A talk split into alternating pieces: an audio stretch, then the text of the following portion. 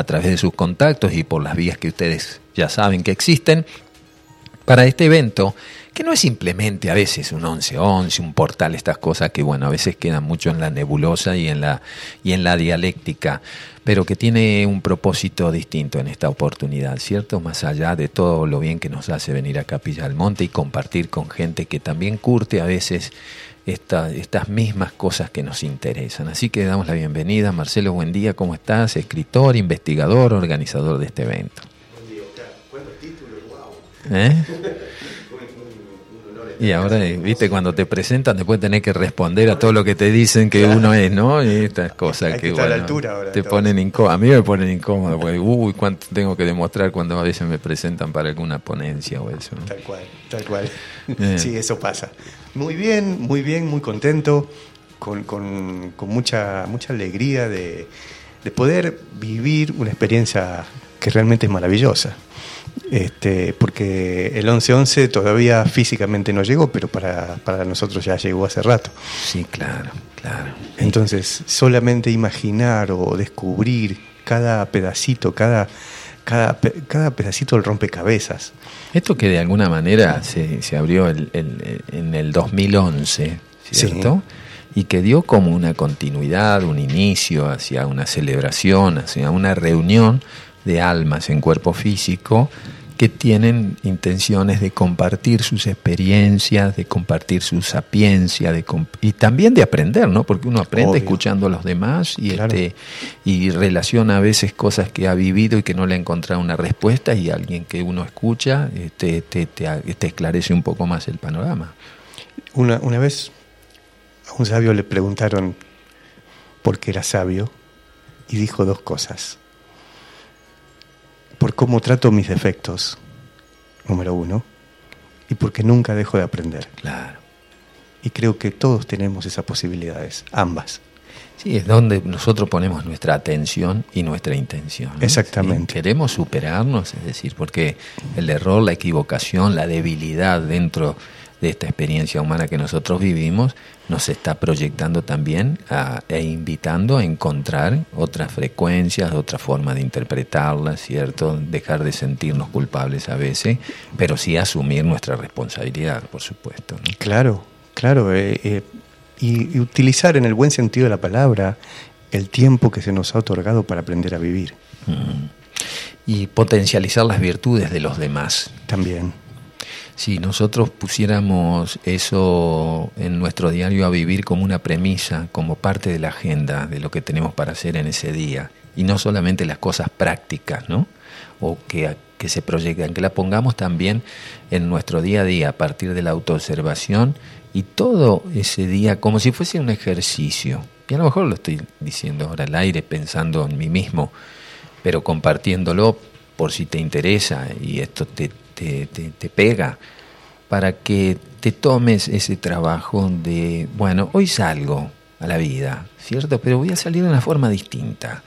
Me lo planteo de ver las virtudes en todas las personas. Antes cuando salía y a veces criticaba esto, lo otro, la vereda que está rota, es decir, yo la voy a empezar a visualizar que viene arreglada, que el funcionario que está a cargo de eso empieza a funcionar, que digamos que las cosas empiezan. Nosotros si somos creadores, pero no creamos porque estamos en la banda todavía con un pie en la canoa y otro en el muelle. la canoa se mueve, que es la nueva humanidad que está llegando, ¿no? Y lo otro es lo estático, lo que siempre hemos tenido entrenamiento. Si empezamos a cambiar un poco esa visión, seguramente vamos a ver las virtudes en los demás y van a, se van a potenciar las propias también. Claro, claro. El, otro día preguntaba en, en, uno de esos eh, encuentros que hacemos como preparación para el 11-11 y, y preguntaba, ¿cómo ven el mundo? ¿Caótico o evolucionando? Claro. Y, la primera respuesta, lo que salga, y, si es una cosa o la otra, lo que sea. Y la mayoría le parecía caótico en la, mente. Entonces, ven eso. Y no quiere decir de que el caos no exista, quiere decir de que es una parte. Pero cada uno ve desde la perspectiva de donde observa también, ¿no? Claro. A veces creemos que vemos, pero no, estamos simplemente transmitiendo la visión de otros. Exacto. Y esos son los que de alguna manera han regido los destinos del mundo este mundo que nosotros estamos tratando de ir transformando en nuestro propio mundo, desde lo interior hacia afuera. ¿no? ¿Cuántos somos parte de eso y cuánto no? Claro, por eso, la culpa no existe. No. ¿Eh? Cuando tú yo diga nosotros, dejarás de buscar culpables. Tal cual. Y cuando empezás a decir el nosotros desde una autoobservación un poco más amorosa hacia uno mismo también, también dejará de salir el nosotros con una visión de culpabilidades y empezaremos a asumir nuestro rol divino. Exacto. Bien. Bueno, ¿cómo viene todo este evento que estás organizando junto con otra gente, que te está colaborando? ¿Estás solito en esto? Así solo, triste y abandonado. No. no. hay que cambiar la vibra, vamos. Sí, sí, este, es otra cosa. Esto surgió, eh, mira, el 11-11 pasado, el 11-11 pasado, vino una, una persona como muchas, a, uno de los, de los, encuentros de aquí de Capilla. Y, se fue con muchas preguntas, porque le surgieron muchas preguntas, y, no, las había encontrado en, ninguna de las actividades que había hecho. Las, respuestas. Y se fue, se compró un libro y se fue. Cuando está en el avión, lee ese libro y dice que ahí encontró las respuestas. Entonces, siente, al autor de ese libro tenés que llevarlo a tu lugar. Y así fue. Ese libro era Erx, Estado Real de Conciencia del Ser. Me llamó y me invitó a su lugar, que era en México.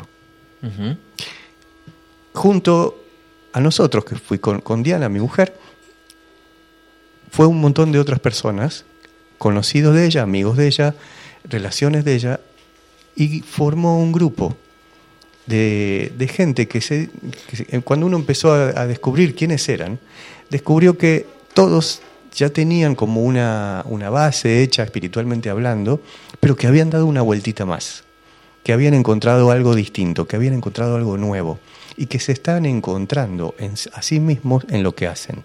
Mm. Entonces, ese grupo se formó y surgió como una, llámale escuela, aunque no sé cómo, cómo llamarlo. Aula. Un aula de la gran escuela, ¿no? Que empezará a girar por todo, el, por todo el mundo. Y el primer lugar elegido fue 1111, Capilla del Monte. Lugar de encuentros. Lugar de encuentros. Claro. Entonces, eh, en ese grupo hay gente de Estados Unidos, de Panamá, de Colombia, de Ecuador, eh, de México, por supuesto. Claro. Y, así muchos. y, bueno, todos vienen aquí a compartir lo aprendido, a compartir un poco lo, que, lo que vivimos en ese, en ese viaje, en ese encuentro primero, y, a empezar a expresarlo. Entonces, vamos a hacer como una reunión ampliando ese abierta, ¿no? abierta aquí. Y eso, eso es un poco lo que la base de todo esto, ¿no? Pero, digamos, en todo caso, eh, ¿esa sería la excusa? Un poco sí. Porque hay un propósito que es declarar al 11-11 como el Día de la Nueva Humanidad. Exacto. A, partir de, ese encuentro y de, y de ese movimiento, ¿Y esto que eso, eso sí lo viví a nivel personal, pero que lo comparto con todo el mundo. Empecé a sentir de que había algo más detrás de todo esto, que no era un simple grupo que se empieza a mover, sino que era como una célula más de una gran cosa. Y, eso era como, como decir, dar testimonio de con todo aquel que se sienta atraído, que se sienta diferente, la oveja distinta en el medio del rebaño, que sienta ese llamado, que sienta esa, eh, esa inquietud interior. Yo lo, lo, digo siempre con estas palabras, que sienta esa nostalgia de su propio futuro, que sienta esa nostalgia de su propio futuro, ser nostálgico de una vida diferente, que algo, que uno, algo de uno conoce, pero que todavía otra parte no. Y algo, algo nos mueve, Marcelo, a salir de lo convencional, de lo estático, de lo que, digamos, es muy remanido en cuanto a, a medios con los cuales nos desenvolvemos y uno tiene que recrearse, ¿no? Sí. Eso surgió después de, de este movimiento del 11-11-11, aquellas cosas que para mucha gente era algo como un despertar nuevo, otros que veníamos a lo mejor trastabillando en el sendero mucho antes, pero tratando de no perder el equilibrio. Eh, y encontramos aquí en este lugar, ¿cierto? Un lugar de reencuentro, un lugar donde eh, ese estado real del ser empieza como a ir creciendo, como una semillita, ¿no? como un trabajo embrionario que en algún momento va a ir tomando cada vez más forma, donde aparecerán nuevos actores. ¿no? Totalmente, totalmente. Y qué lindo que venga gente de distintos lugares, desde América, que, que, a nosotros eso nos, nos enriquece muchísimo, por, no solo por la por la, la, mistura cultural, sino simplemente porque somos todos hijos del mismo creador. Totalmente. Es que cuando me tocó hablar allá, veía de que hablábamos el mismo idioma y que y con mucho, cada uno en su particularidad, pero esencialmente el mismo idioma. Y eso es un poco lo, lo importante. No nos conocíamos, pero éramos iguales. Ahí el yo empezó a ser nosotros. Cuando tu yo diga nosotros. Exacto. También no solo dejaremos de buscar culpables, sino que erradicaremos las culpas y empezaremos a empatizar desde, aunque tengamos ideas distintas, experiencias distintas, ¿cierto? Como las células de un cuerpo que responden a los mandatos de un órgano, pero que no desconocen que el cuerpo está formado por distintos órganos y células. Exactamente. Y cada uno tiene la particularidad y, la misión o el trabajo diferente, pero todo pertenece a lo mismo. Está bien. Y va a haber una declaración del Día de la Nueva Humanidad, ahí como una especie de escrito de, de, cosas para compartir. Exactamente. Va, eh, va, a ser un momento como un momento clave eh, aunque no es que esto sea más importante que lo otro, sino que cada uno va a haber muchos así, pero en ese momento todos vamos a estar reunidos en el escenario y, unidos con, el público mismo, porque eso no es algo arriba y abajo, sino más bien todos juntos. Porque vamos a ser parte de eso, ese, de ese escrito. De ese, ese escrito es una observación de lo logrado. Ese escrito es una observación de lo, de lo que ya está no, no hay nada escrito sobre el futuro, sino sobre el presente. Es manifestar. Pero es presente profundo. Claro. Y al ser presente profundo, uno se da cuenta, ah, cuánto camino hice. y, y, ahí es donde realmente uno empieza a hacer. Eso va a haber que subirlo bien a las redes. Va a estar, va a estar. ¿Cierto? El, primero de noviembre. Para que todos podamos tenerlo eh, muy presente cada día, ¿no? Tal cual. A veces cuando la tendencia es volver hacia atrás sobre ciertos pasos dados eh, para seguir sumergidos a veces en el dolor de, que trajo una enseñanza y no rescatarla como un instrumento que nos catapulta hacia un estado de conciencia superior. Tal cual. Y bueno, vamos a tener hoy dos invitados, ¿eh? una invitada eh, estará Mónica Arboleda, en breve vamos a hacer un contacto con ella, colombiana, que vive en Miami, que nos habrá, hablará y nos compartirá sus estudios sobre lo ancestral egipcio, la geometría sagrada. También invitamos a César Cruz desde México, terapeuta holístico, que trabaja sobre la reprogramación cuántica, fundador de la Clínica de Salud Integral. Vamos a conversar con ellos sobre la conciencia futura que está ahora. Esto que decíamos, ¿no? El futuro está ahora. Exactamente. El pasado ya pasó. De nada vale llorar sobre la leche derramada, sino tratando de ir este, incorporando estas nuevas frecuencias del nuevo ser que están haciendo. ¿no? Tal cual. y ver el momento actual no desde la perspectiva solamente de lo caótico como destructivo, ¿sí? porque esas culturas mayas, por ejemplo, nos enseñaron el desapego, nos enseñaron que sobre lo construido hay algo nuevo por construir, que esas cosas no están enterradas, en todo caso están preservadas y muchas cosas que, eh, bueno, van a ser importantes que nosotros las rescatemos como parte no solo de una cultura, de una enseñanza con su calendario muy aproximado a la realidad, ¿sí? para, sino para respetar también a nuestros ancestros que nos supieron hablar en tiempos pretéritos de lo que hoy estamos viviendo. Bueno, nombraste a, lo, a, la sabiduría maya y vamos a tener un exponente de eso, porque, porque va a venir Abelino Maixul, que es un abuelo maya, que, que conoce a la perfección todo ese tema, que vive ese tema, en su vida personal, no es, no es un, alguien que conoce desde la mente, sino que lo vive. Y, Está en su sangre. Tal cual, tal cual. Y, va a venir, va a venir a, va a venir acá y lo vamos a, lo vamos a unir a, a Mario Frontera Tulián. También, qué lindo. Y, va a haber una ceremonia entre ambos. Qué lindo. Bueno, vayan sacando números, señores. ¿eh? Sí, sí. ¿Eh? Vayan haciendo las reservas. Para quienes no conocen a Mario, es eh, un, referente, come chingón. Sí, sí, sí, sí. Claro que sí. Se va a unir el cóndor y el vela. Qué lindo. Y sí, se está cumpliendo la profecía de alguna manera, ¿no? Y nosotros somos los ejecutores de eso, que eso se lleve adelante y se produzca. No sé si estamos, señor director, ya. ¿Eh? Con Mónica, bien, vamos a ver si está Mónica Arboleda, colombiana ella, ahí desde Miami, ¿eh? con, con aroma a café, ¿eh? secretos de lo ancestral egipcio. Buen día, Mónica, un gusto escucharte, ¿cómo estás?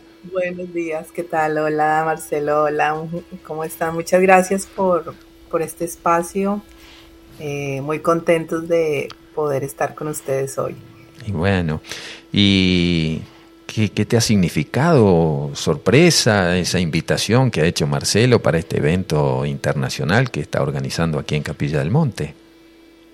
Sí, fue toda, ha sido toda una sorpresa, un encuentro mágico, como lo dijo Marcelo, y lo hemos dicho porque realmente todo lo que la mente planea no se da, en cambio las sincronicidades de la vida se ejecutan a cabalidad.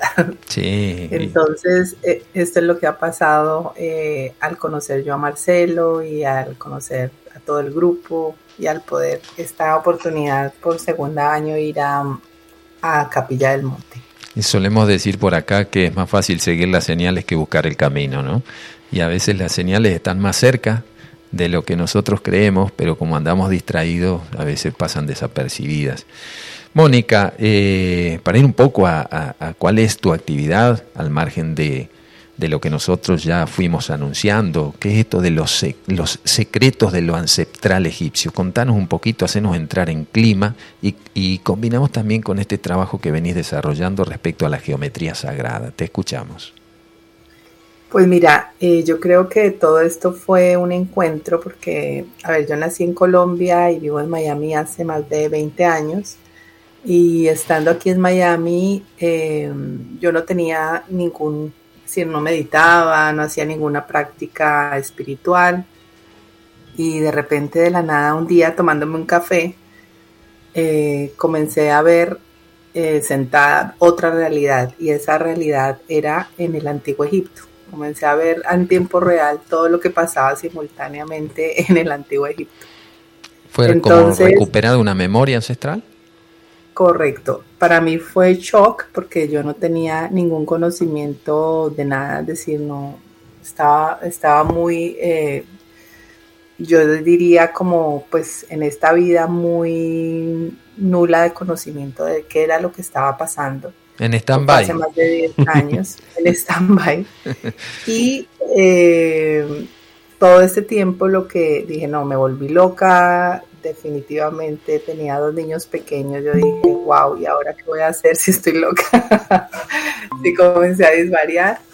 Entonces, eh, nada, comencé a buscar respuestas de qué era lo que había pasado en ese episodio cuando comencé a ver Memorias del Antiguo Egipto y todas me eran familiares, todo era eh, muy cercano a mí.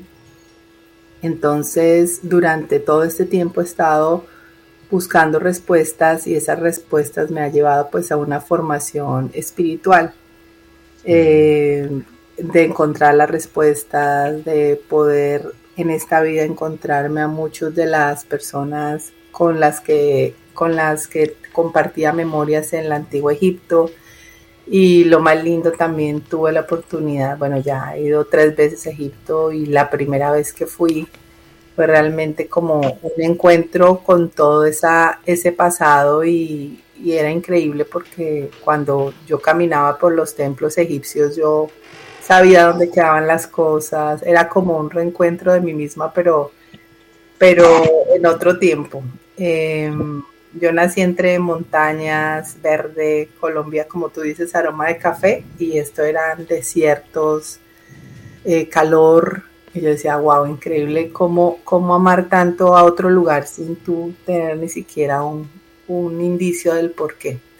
Mm. Entonces, ese fue mi, mi, mi, primer viaje a Egipto, fue increíble porque eh, así como tú dices, por coincidencias y por del destino, todo el viaje fue guiado por el ministro de Relaciones de Antigüedades de Egipto que nos abrió de manera privada los templos a nosotras, que íbamos, éramos dos mujeres. ¿El, ministro es Aguas? ¿Aguas?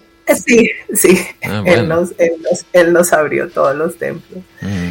y nos dirige. Entonces, em, yo digo que, wow, es decir, llegar hacia Egipto, yo digo, esto tiene un significado y poder conocer de manera privada los templos fue algo como que yo digo, wow. Y allí comencé a recordar pues mucho más, aunque en ese viaje yo no paraba de llorar porque era demasiado fuerte todo lo que estaba viviendo. Y eso fue, creo que, si no estoy mal, como hace unos siete años y de ahí para adelante, pues es como que hilar más las historias, eh, hilar más todo lo que estaba, todo lo que, todo lo que es la unión precisamente de la, de la información del antiguo Egipto con la actualidad, que ahora es más vigente que nunca. Y nada, y aquí con Marcelo, que precisamente nos encontramos, pues, eh, y, a lo que me dedico ahorita, actualmente, una de las cosas que me dedico es pues a expandir la conciencia. Entonces ese fue mi encuentro con todo lo espiritual y aquí sigo en la búsqueda, en el encuentro, en, el compartir, eh, fascinada de lo que es la experiencia en esta tierra. Mónica, en, esta experiencia que tú nos estás contando, eh, seguramente has llegado a lugares donde habitualmente no están habilitados para el público, para el turista, ¿sí? Eh, y al tener contacto con el ministro de, toda esta historia de Egipto, que hace ya muchísimos años que está este hombre a cargo de eso, y que seguramente debe haber mucho, mucho todavía oculto, o al menos en preparación para darlo a conocer, ya no simplemente como objetos, sino como un mensaje.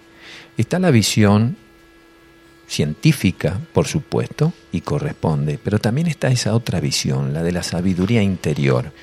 ¿Qué te, qué te significó a vos encontrarte en esos espacios ante determinadas señales que van más allá de recordar? Es decir, ¿qué mensaje oculto está detrás de esas imágenes?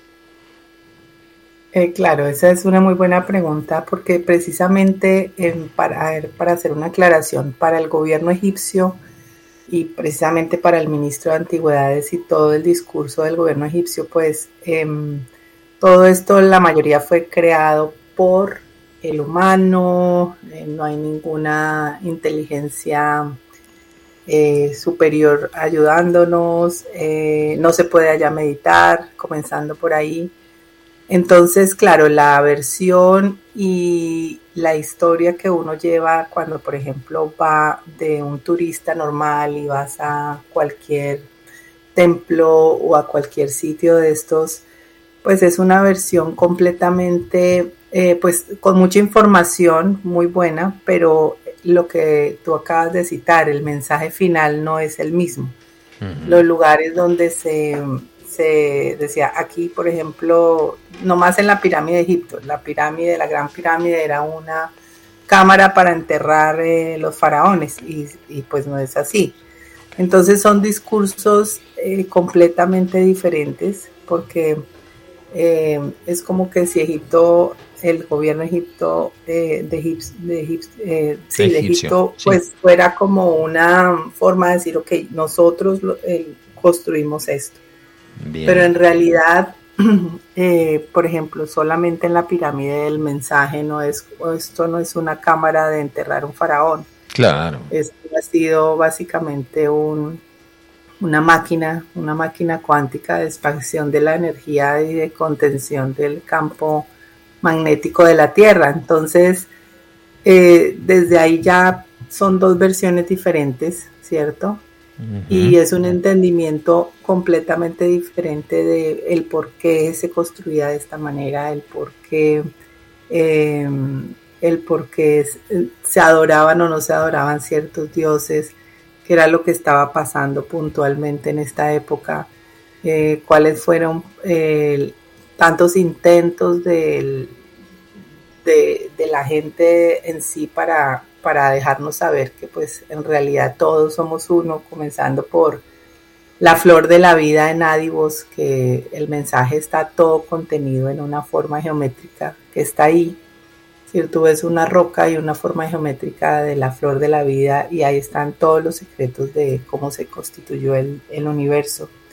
Entonces es mucha simbología, pero muy práctica. Todo es, desde el sentir, más no desde el raciocinio, más no de la cabeza.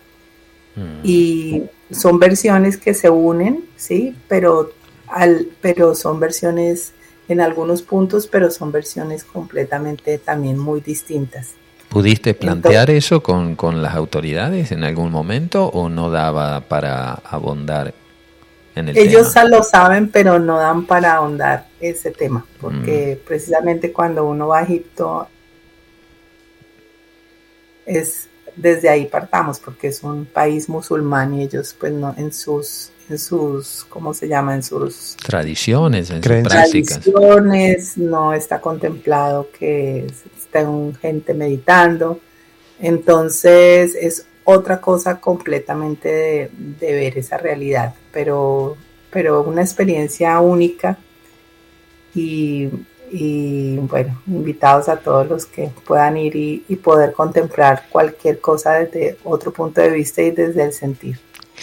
Bien, Qué lindo todo lo que estás contando, ¿no? Porque se están empezando a ensamblar las piezas. Y como podemos ensamblar también a, nuestro invitado también, que quiero presentarte también, Mónica, por si no lo conoces, a César Cruz desde México, terapeuta holístico, reprogramador de la cuántica, fundador de la Clínica de Salud Integral. Estás allí, César. Buenos días. Oscar Acoglanis te habla desde la otra realidad, aquí en Capilla ah, del Monte buenos días, Oscar. Eh, qué gusto, muchas gracias por, el espacio. Saludos a Mónica, Marcelo. Eh, pues aquí encantado de, participar y, honrado. Bien, estamos haciendo este, este ensamble, ¿no? Acá, este sudamericano, eh, o, mejor dicho, americano, de almas que, digamos, nos tocó a lo mejor por ley cósmica nacer en estos espacios, en estos territorios, pero que en definitiva van mucho más allá de una nacionalidad o de una bandera. Y eso es lo lindo que está ocurriendo en América. Estimo que a lo mejor en otros lugares del mundo también eso acontece, ¿cierto? No es privativo de nuestras regiones solamente, pero hacemos nuestra parte y eso es muy, muy, muy interesante que la audiencia que está siguiendo este programa en distintos lugares, no solo de aquí de Argentina, sino de países limítrofes también, pueda tenerlos a ustedes como referentes de qué es lo que está sucediendo en sus regiones a través de lo que ustedes vienen desarrollando. Y no te vayas, Mónica, porque queremos mantener un diálogo entre nosotros cuatro de alguna manera para que la audiencia se vaya empapando, se vaya eh, eh, nutriendo de todo aquello que ustedes vienen realizando en sus regiones. Eh, ¿Qué es esto de la reprogramación cuántica, César? la reprogramación cuántica, bueno, es un, es un nombre, una manera de, identificar una cualidad que tenemos todos los seres humanos y yo creo que empieza con la oración. Eh, de todos los grandes maestros, bueno, uno de los más grandes maestros que todos hemos tenido referencia, ¿no? Icónico, eh, Isha, Ben Joseph o Jesús el Cristo. vamos a hablar que algo que queda en, toda la vida es que para entrar al cielo es orar sin cesar, ¿verdad? Pero realmente mucho en la oración. Eh, hay oraciones que no sabemos de memoria eh, y, en la oración vienen, vamos a, llamarlo como es, afirmaciones, ¿verdad? Y, todas son afirmaciones para el bien. Son, eh, uno, la gente está pidiendo por alinear su vida con, con algo divino, con el bienestar, con que las cosas buenas nos sucedan. ¿De acuerdo? Y eh, toda la vida y todo mundo tenemos una, un atisbo, un, un conocimiento de esto, o profundo o leve, pero todo el mundo lo tenemos. Ah, ¿Sí? Se, se, nos enseñó, bueno, los que venimos a lo mejor de una formación religiosa de nuestra niñez, a hacer la oración como a futuro, ¿cierto? Pero citando tú al maestro Jesús de Nazaret, eh, él nos decía antes que lo pidas ya está otorgado. ¿Será que tenemos que renovar también la oración? Que la oración tiene que ser algo más sentido y no simplemente una cuestión verbalizada cuando a veces no se siente, es decir, es como una energía que no tiene sustento, no vibra, su campo de frecuencia es muy bajo, cuando lo hacemos con, con una duda, cuando verdaderamente damos por hecho eso que no solamente podemos estar solicitándolo, sino que lo estamos creando a partir de esa solicitud? Precisamente, y, eso es lo que eh, se trata de profundizar y tomando en cuenta que esto se sabe desde, como dice Mónica, desde eterno, ¿verdad? Desde tiempos antiguos. Hay una matrix, hay un, hay un campo cuántico, hay, hay una realidad a la que todos pertenecemos eh, y una conciencia que también cuando profundizamos todos, todos formamos parte de una misma cosa, de la, conciencia de unidad. Entonces, ahorita con, eh, reprogramación cuántica, lo que hace es, primero, neutralidad, ponerte neutral. Y eso es un sinónimo de, hemisferio derecho-izquierdo eh, unificado, donde la intuición eh, se vuelve obvia. Todo el mundo tenemos una intuición, pero apenas la humanidad está aprendiendo a soltarse en, esa intuición, a, abrirse, a, tomarlo como un, hecho, como, como una lógica, como un... Entonces, cuando tenemos una intuición, la lógica es maravillosa, porque la lógica sin intuición es fallida pero en la intuición es, es algo maravilloso. Entonces, cuando uno quiere cambios en la vida, cuando uno siente la necesidad de alinearse, reprogramación cuántica lo que invita es a poner atención con neutralidad y observar las situaciones de la vida. Ahora, está este campo cuántico, está esta observación, este, al ser testigo eres neutral.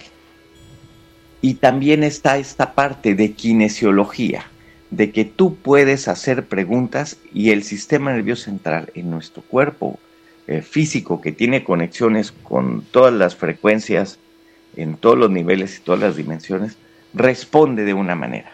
Mm. Entonces, cuando una situación no está armónica, podemos llamarle buscar su debilidad, buscar su debilidad digamos, ah, un dolor físico puede tener su raíz en, que el cuerpo está, el que un órgano o un tejido está vibrando muy bajo, eh, en una emoción está bloqueando el, libre fluir de la comunicación energía en el cuerpo.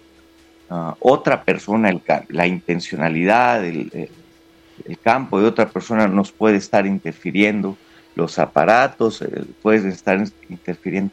Entonces el campo en reprogramación cuántica, a través de la intuición encontramos la raíz que está creando un problema.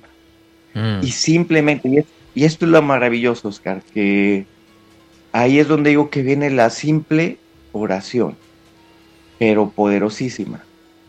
El, con, con, la intención de eliminar la debilidad y fortalecer, fortalecer la persona a todos estos eventos, hay un cambio inmediato.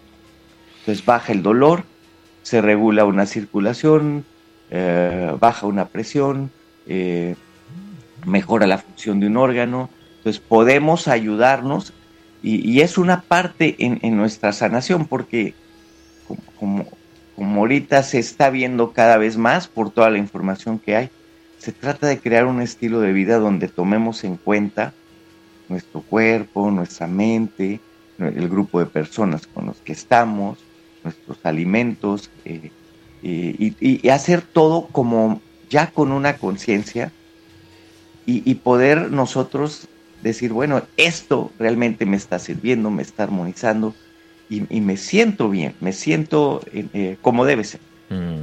Eh, Eres fundador de, la Clínica de Salud Integral, ¿eh? ahí en México. ¿Dónde, ¿Dónde está ubicado esto?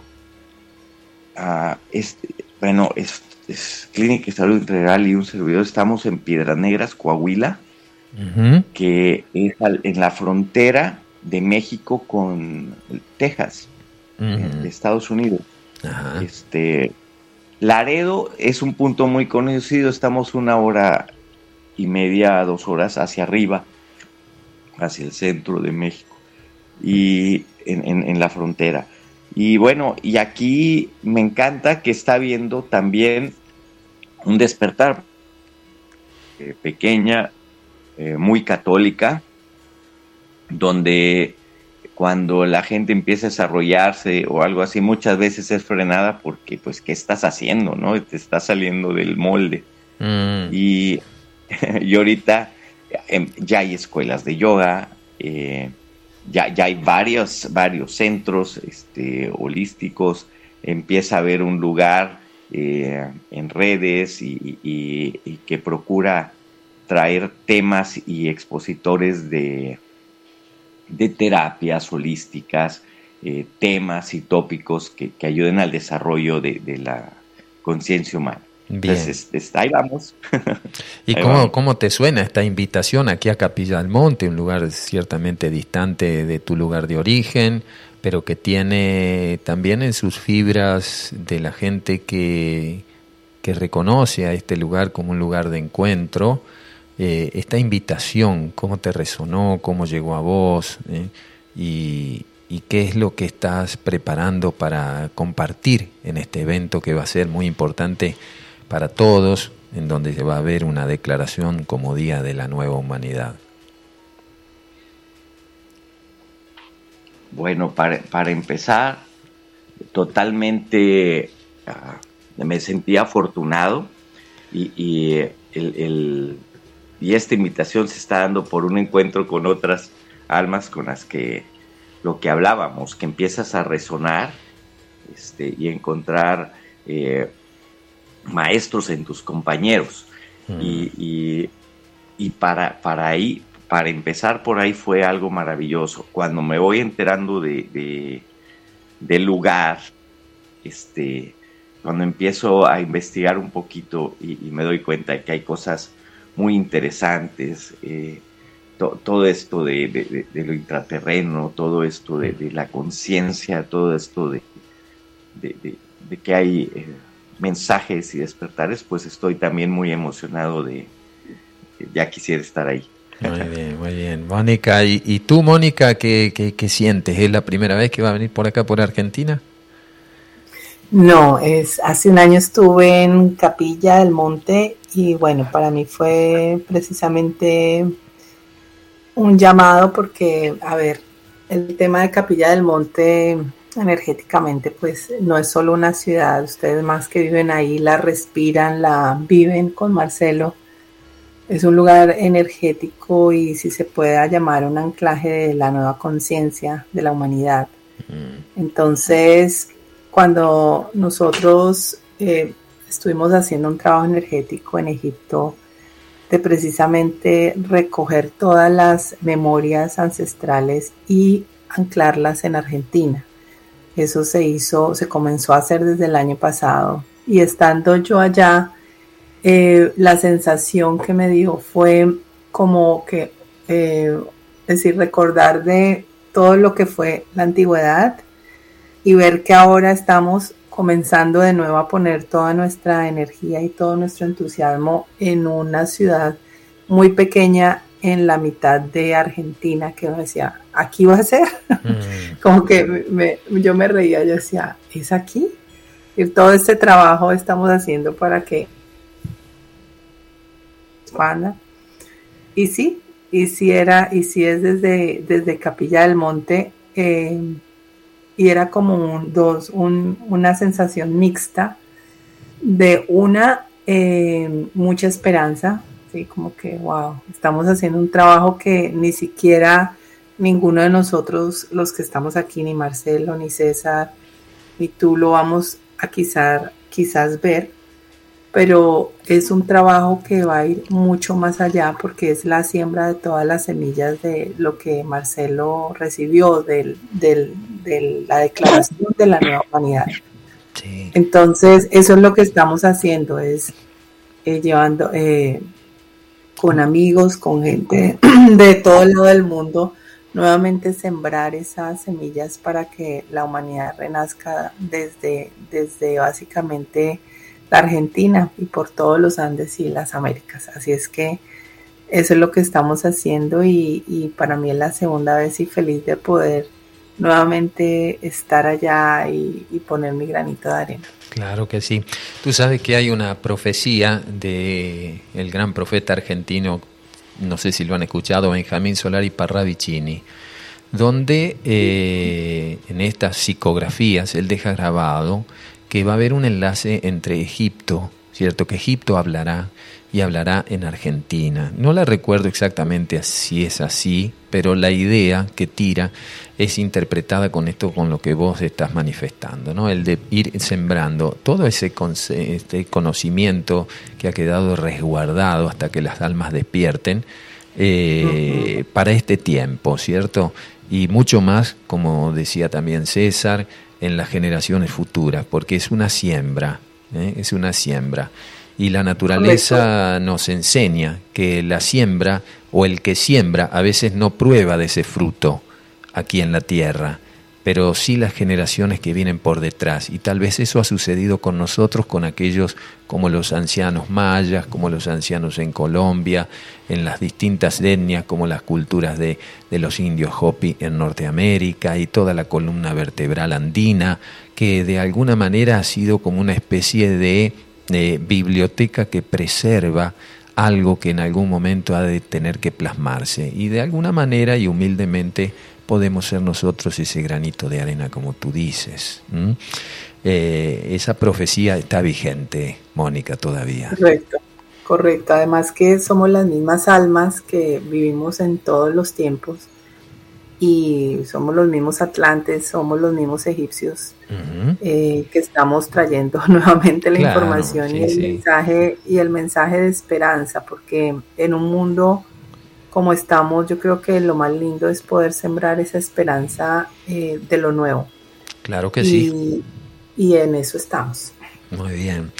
Y, bueno, vos que trabajas con la geometría sagrada, todo lo que es la pirámide, el triángulo, ¿cierto? Lo piramidal, eh, lo que tiene que ver con una conexión cósmica eh, que, que, está alineada, según algunos estudios también, con algunas estrellas del firmamento y están en la misma posición allí en esa querida tierra egipcia donde a través de Tot y otros grandes quedó resguardado en los principios universales que nos rigen y que hoy en día están al alcance de cualquiera. Antes pertenecían tal vez a, la mística y a lo reservado y hoy en día han salido a la luz para que nosotros eh, rescatemos aquellas cosas que son parte de la esencia por la cual venimos al mundo, ¿eh? a desarrollar nuestra experiencia humana.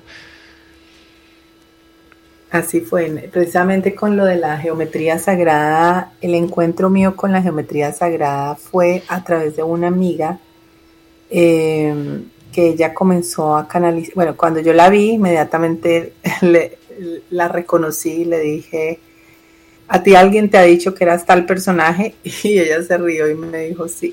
Entonces yo, bueno, bueno, yo la reconocí inmediatamente. Y eh, ella, come, ella es una gran canalizadora de geometría sagrada y cuando nos encontramos ella recibe eh, las llaves de Tot, precisamente, una serie de geometría eh, que comenzó a recibir y, fue un encuentro muy lindo porque ella lo recibía, como decía, es una prueba del espíritu que realmente todos somos uno, aquí todos somos el del granito de arena porque ella recibía la geometría y entre varios eh, la interpretábamos y la usábamos. Entonces como que cada uno tenía cierto, cierto pedacito de, de, todo el rompecabezas. Entonces eh, fue así como yo me introduje a la geometría sagrada, no, no desde el conocimiento, sino desde el sentir y, y recibir esas llaves de todo, pues a través de ella abrieron las puertas de todo el trabajo energético que he podido hacer con, la gente y con, con, la gente en mis terapias porque son, son, es información eh, muy valiosa y, al alcance no mío, sino de todo el mundo. Entonces fue ahí como cuando dije, wow, la geometría sagrada, esto es. El universo. Ahí, ahí me hizo sentido. Cuando recibí la geometría fue cuando encontré el sentido de recordar mis memorias, porque antes no le encontraba sentido mucho. Pero mm. cuando encontré la geometría dije, ah, es esto. Es por aquí. César, eh, parte de esta salud integral, como dice Mónica, es recuperar nuestras memorias. Ah, claro. Eh, claro, claro. Creo, creo que eh, en la medida que sean útiles para la persona en su desarrollo, este, la, la conciencia se va abriendo de manera natural y con mucha gracia eh, para, para, para, que se pueda integrar, eh, pues esta, pues tenemos una naturaleza multidimensional. Y, y, claro que, es importante tener memorias. Eh, para mí, algo que marca mucho y el, camino de lo que tengo que hacer, de, como un Dharma, como una, es consultando un día de, saliendo de la universidad, no sé qué me picó porque no tenía ningún conocimiento, eh, como, como bien orientado, pero la curiosidad de saber meditar, eh, me agarré una enciclopedia y decía en el tomo 13, respira durante dos minutos profundamente y recuéstate, ¿verdad? Una cosa así pues, pues en, esa, en, esa, en ese ejercicio, donde me acuesto, me fui a lo profundo y me fui a un vacío donde estaba flotando, se sentía que básicamente en el espacio sideral. Y, y una mano como gigante me toma de, viene como un viento, me volteé al revés, me toman del abdomen como una, como una plumita y vienen y me regresan a mi cama y en esa, y en esa experiencia eh, de, como de sonidos, eh, había unos sonidos como angelicales y fue muy impresionante porque junto con el sonido interno de, una, cosa interna con sonidos divinos, ¿no? Eh, empiezo a oír a las palomas, que, el famoso currucucú de las palomas, como entre las dos realidades, aquí donde estamos, este, en, la tierra y ese, y ese, y ese momento profundo de que duró minutos, a lo mejor dos, tres minutos.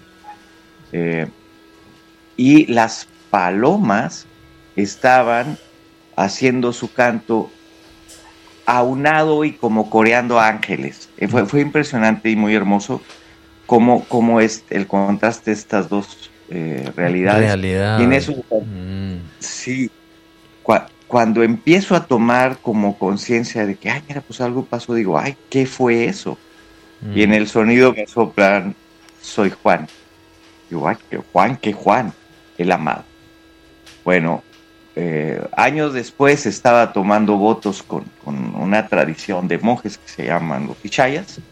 Ah, eh, y, y, toda la tradición fue inspirada en un norteamericano por una visión interna por San Juan, el, amado.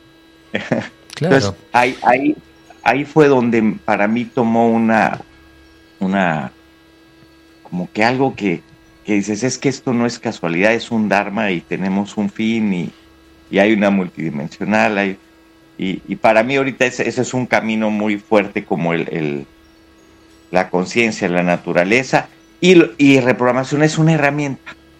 Es una herramienta para la vida, es una herramienta para regular este cuerpo físico, manejar las emociones, etc.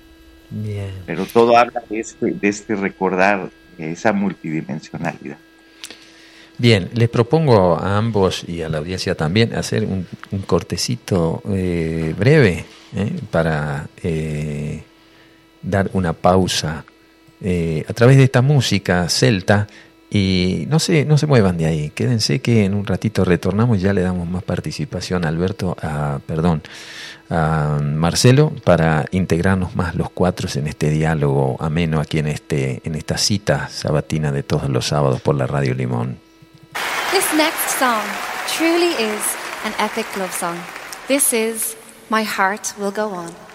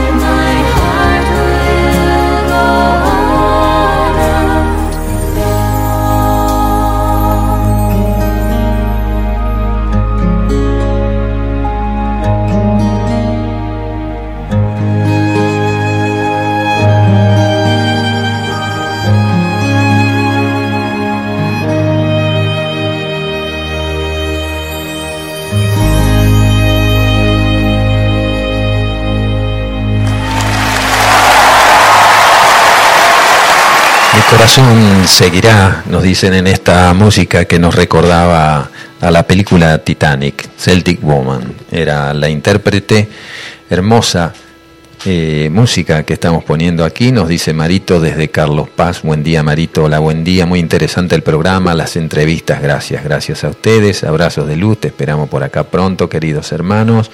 Desde Carlos Paz.